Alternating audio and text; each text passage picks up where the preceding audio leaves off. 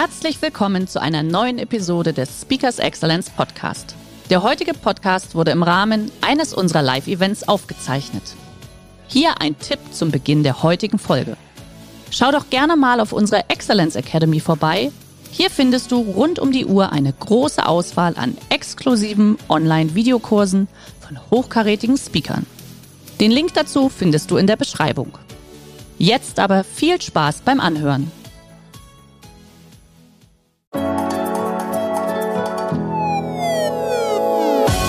Und damit willkommen zu einer neuen Episode von Speakers Excellence, dem Podcast für Geschäftsführer, Veranstaltungs- oder Marketingprofis, die für ihr Event einen Speaker suchen, der ihre Gäste inspiriert, aktiviert und dafür sorgt, dass noch lange begeistert von ihrer Veranstaltung gesprochen wird. Ich bin Ihr Gastgeber Ulf Zinne. Los geht's.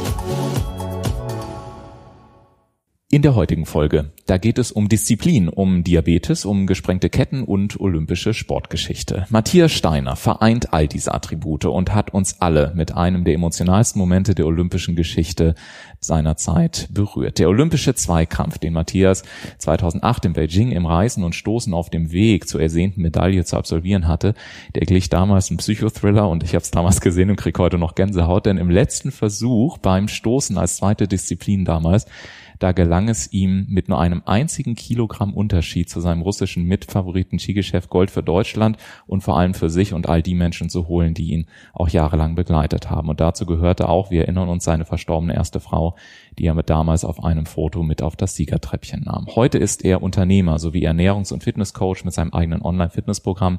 Er führt sein Unternehmen Steiner Food, welches Low-Carb-Lebensmittel entwickelt und auch vertreibt, ist Bestseller-Autor und zu guter Letzt auch noch Sänger. Auch darüber werden wir kurz sprechen.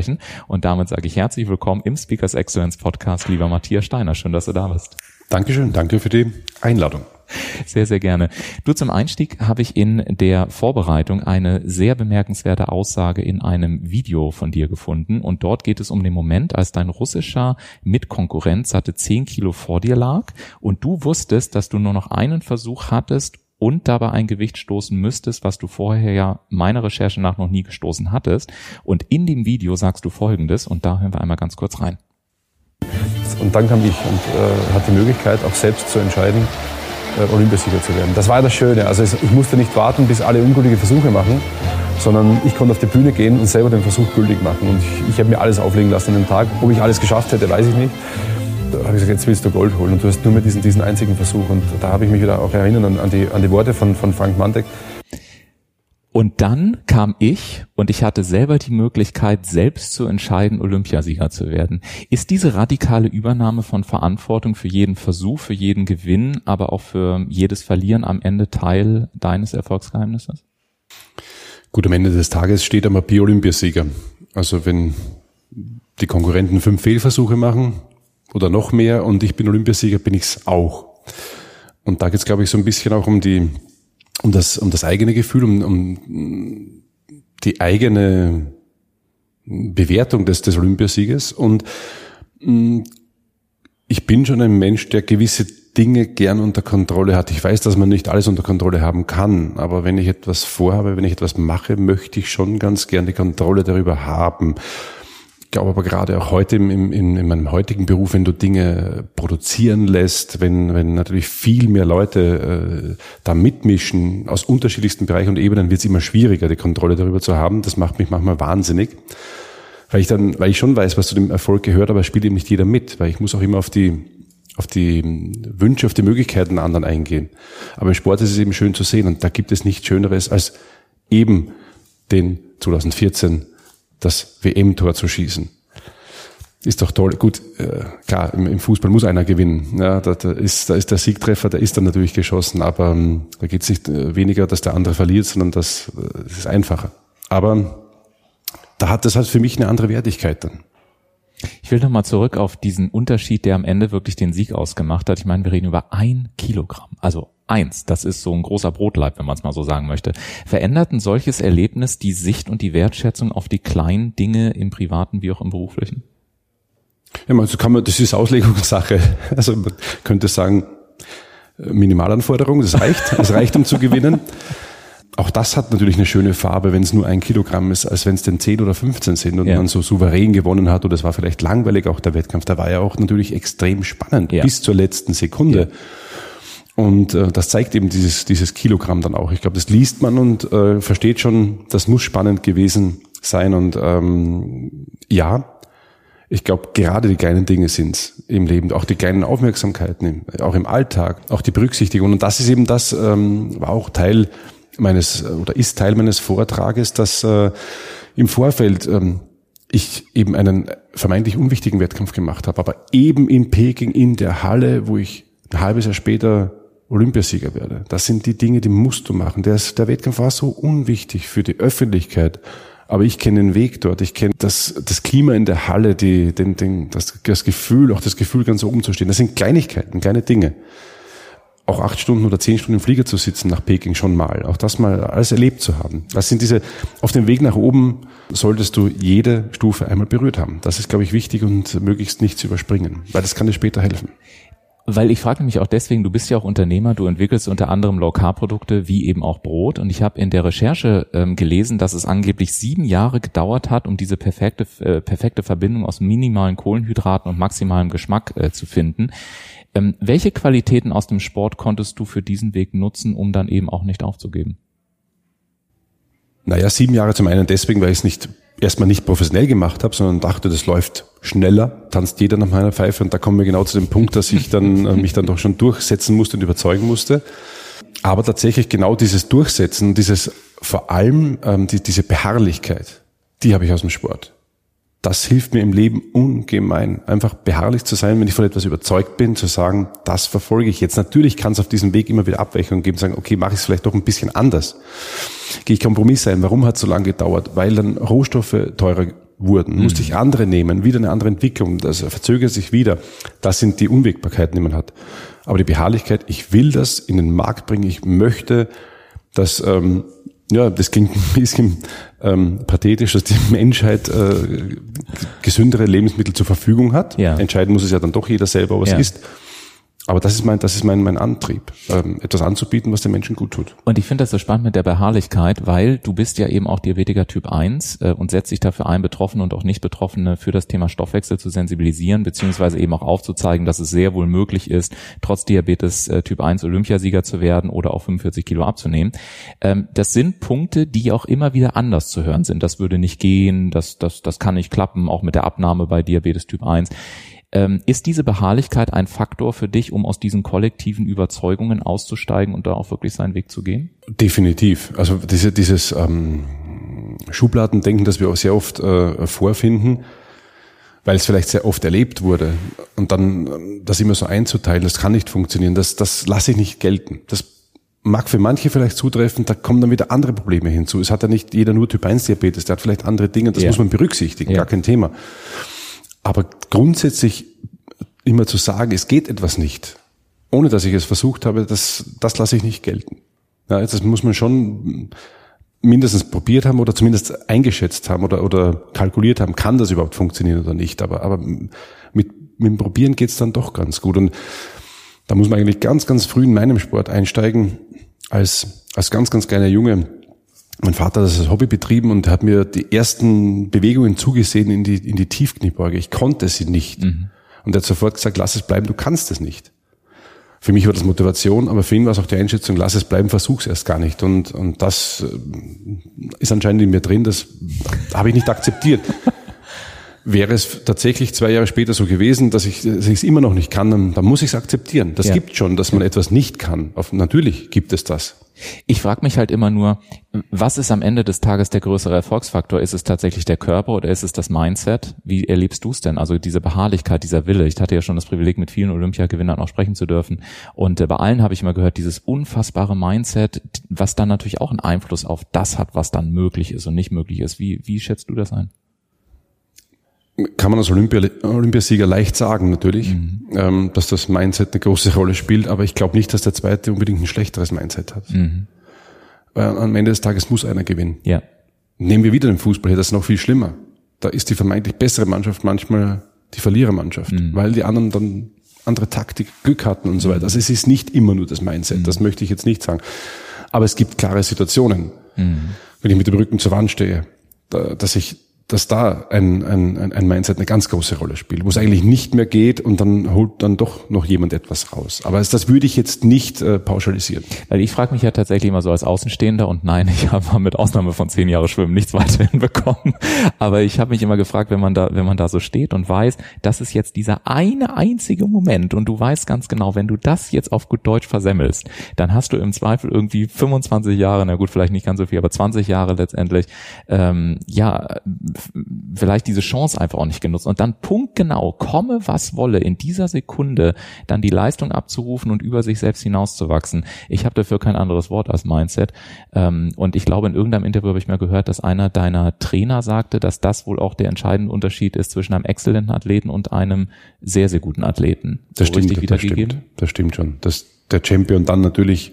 Aber die Voraussetzung ist ja trotzdem da. Aber wie macht man das denn, Matthias? Also wie schafft man es in dieser Sekunde? Und das ist ja für Unternehmen hier auch in dem Podcast vielleicht übertragbar. Manchmal ist es die Kinopräsentation, manchmal ist es die Vorstandsversammlung, wie auch immer. Wie schafft man das in so einer Situation, wo auch alle Menschen hier auf dich drauf gucken und so viel auch an Eigendruck ist? Wie schafft man es in diesen State reinzukommen? Das kann ich schon ganz gut beantworten. Das ist nicht einfach nur so, nur das Mindset, dass jemand einfach nur Nerven aus Stahl hat, sondern bei mir ist es zum Beispiel ganz gut erklärbar. Das hat mein erster Trainer, der mich sehr lange begleitet hat, Peter Lauterer, der wirklich viel dazu beigetragen hat, dass ich da bin, wo ich bin.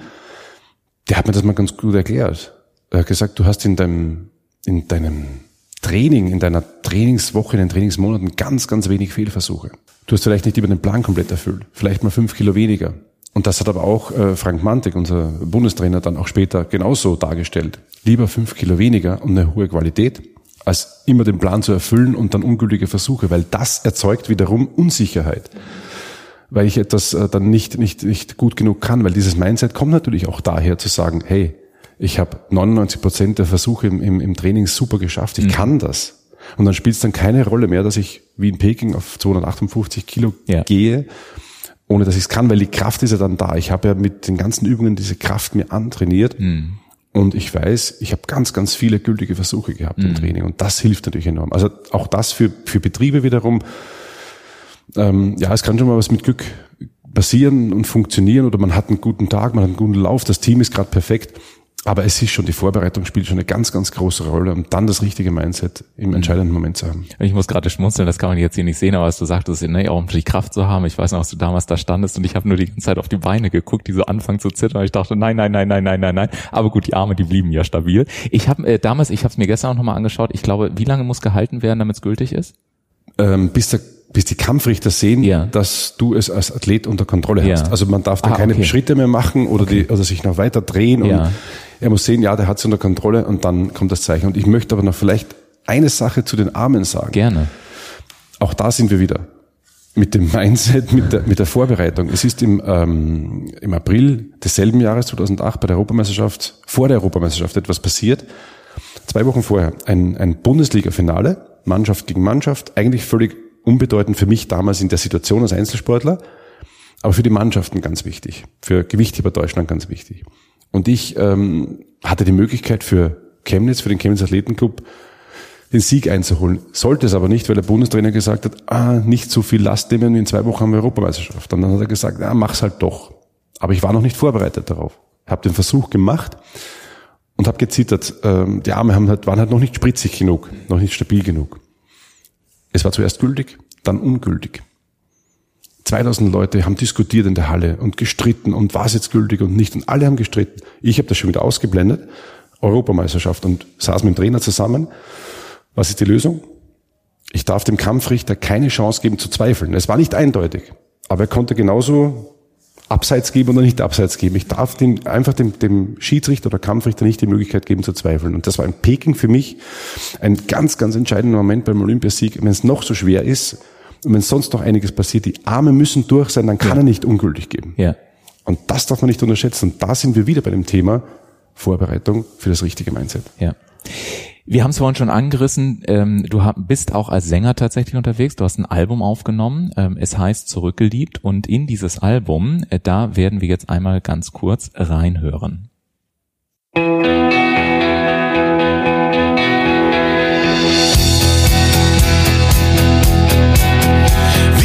schweigender Schatten lief ich neben mir her.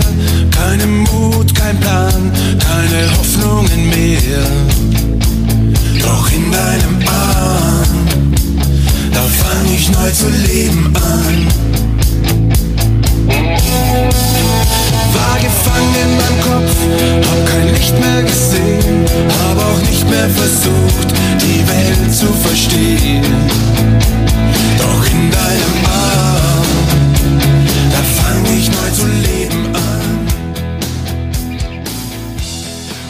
war gefangen in meinem Kopf und habe auch nicht mehr versucht, die Welt zu verstehen.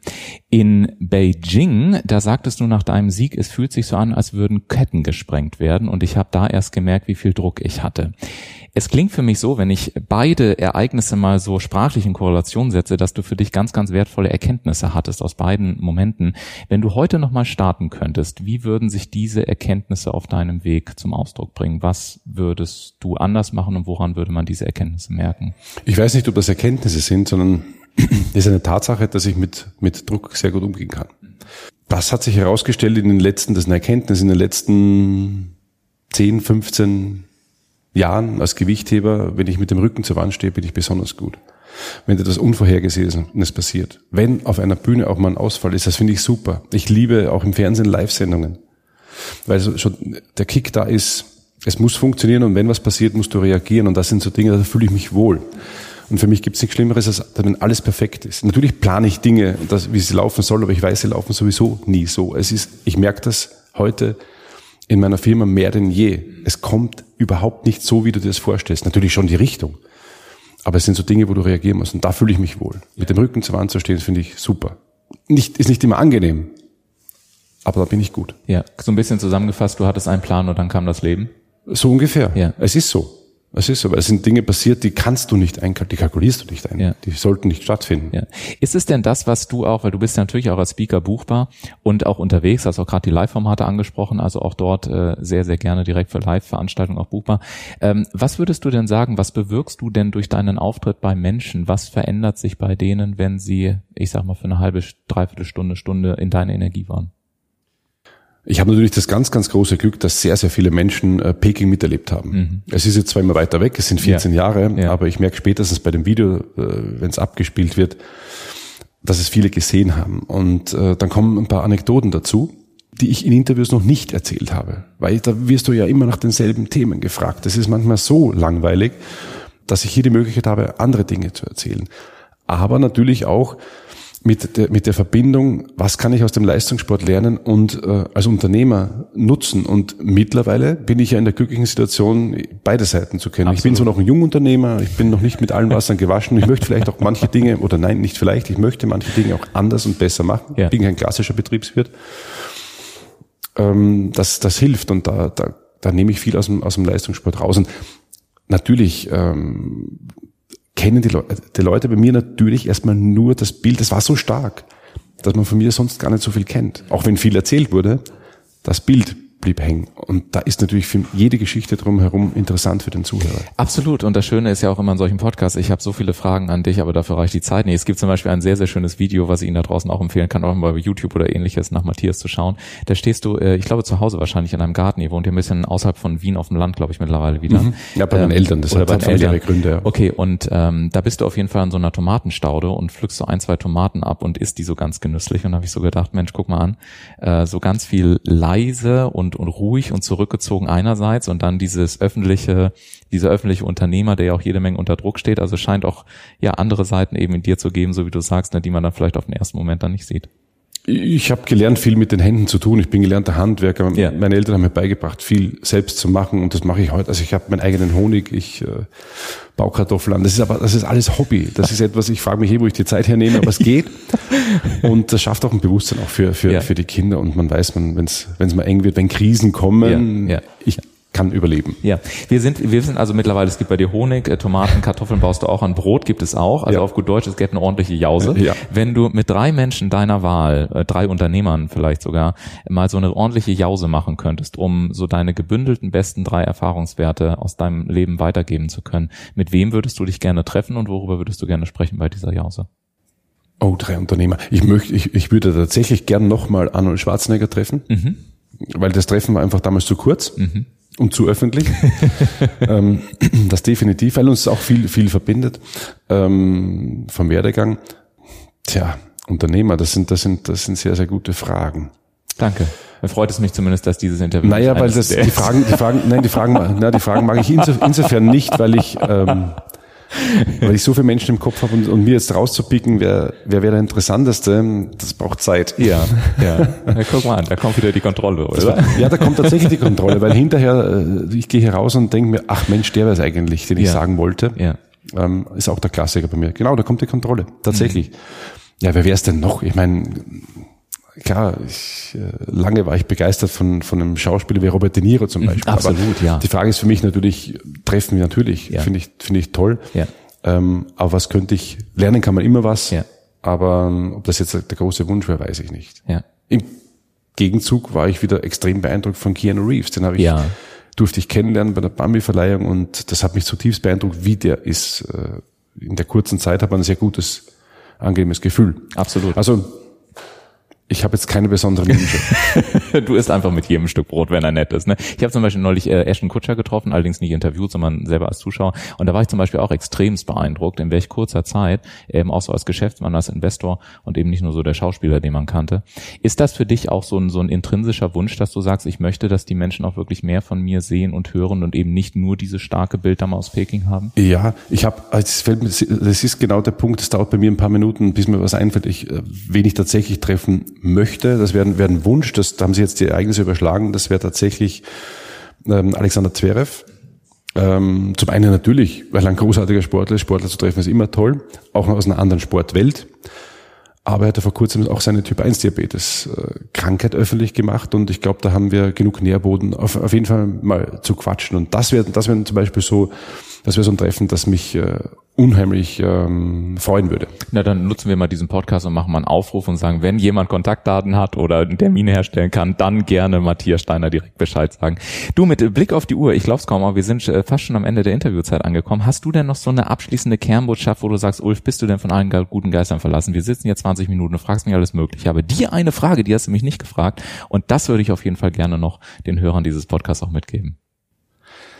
Es kam ja vorher die Frage, mit, welcher, mit welchem ähm, ähm, Gefühl ich auf die Bühne gehe. Und ich, ich dachte, es kommt vielleicht die Frage, welches Gefühl möchte ich den äh, Menschen mitgeben? Und es ist tatsächlich für mich, ähm, ich, ich würde den Menschen ganz gern weitergeben, wenn sie etwas machen, dann müssen sie Spaß und eine Freude daran haben. Also das muss, es muss mich emotional bewegen. Dann, dann kann ich alles Mögliche machen. Also weil es wird ja viel in Frage gestellt vom, vom eigenen Umfeld muss das wirklich machen, die, die, die gewohnten Bedingungen verlassen. Aber wenn es mich wirklich emotional berührt, dann ist es der richtige Weg. Und wenn Sie da draußen wollen, dass Ihre Mitarbeiter und Ihre Kunden auf einer Veranstaltung von Matthias und seiner Geschichte und vor allen Dingen, Sie haben es mitbekommen, von diesen kleinen Geschichten berührt werden, die er in so einem Podcast-Interview noch nicht preisgibt, dann schauen Sie einfach gerne mal auf die Webseite von uns www.speakers-excellence.de und dort finden Sie alle weiteren Kontaktdaten. Ich sage dir ganz, ganz herzlichen Dank, lieber Matthias, war mir eine große Ehre und Freude und wünsche dir natürlich auch weiterhin viel Erfolg auf deinem Weg. Dankeschön, dass du da warst. Ebenso. Dankeschön. Erfolg können wir alle brauchen. Sehr gerne. Danke dir.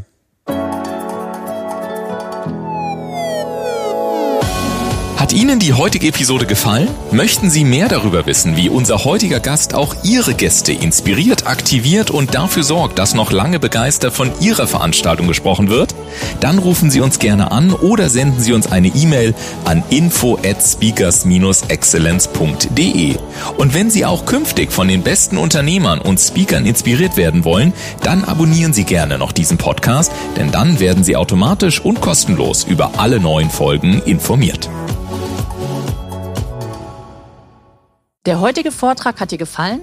Dann schau dich doch gerne auf unserem Kanal um oder sei live bei einem Forum dabei. Weitere Informationen findest du in der Beschreibung. Bis zum nächsten Mal.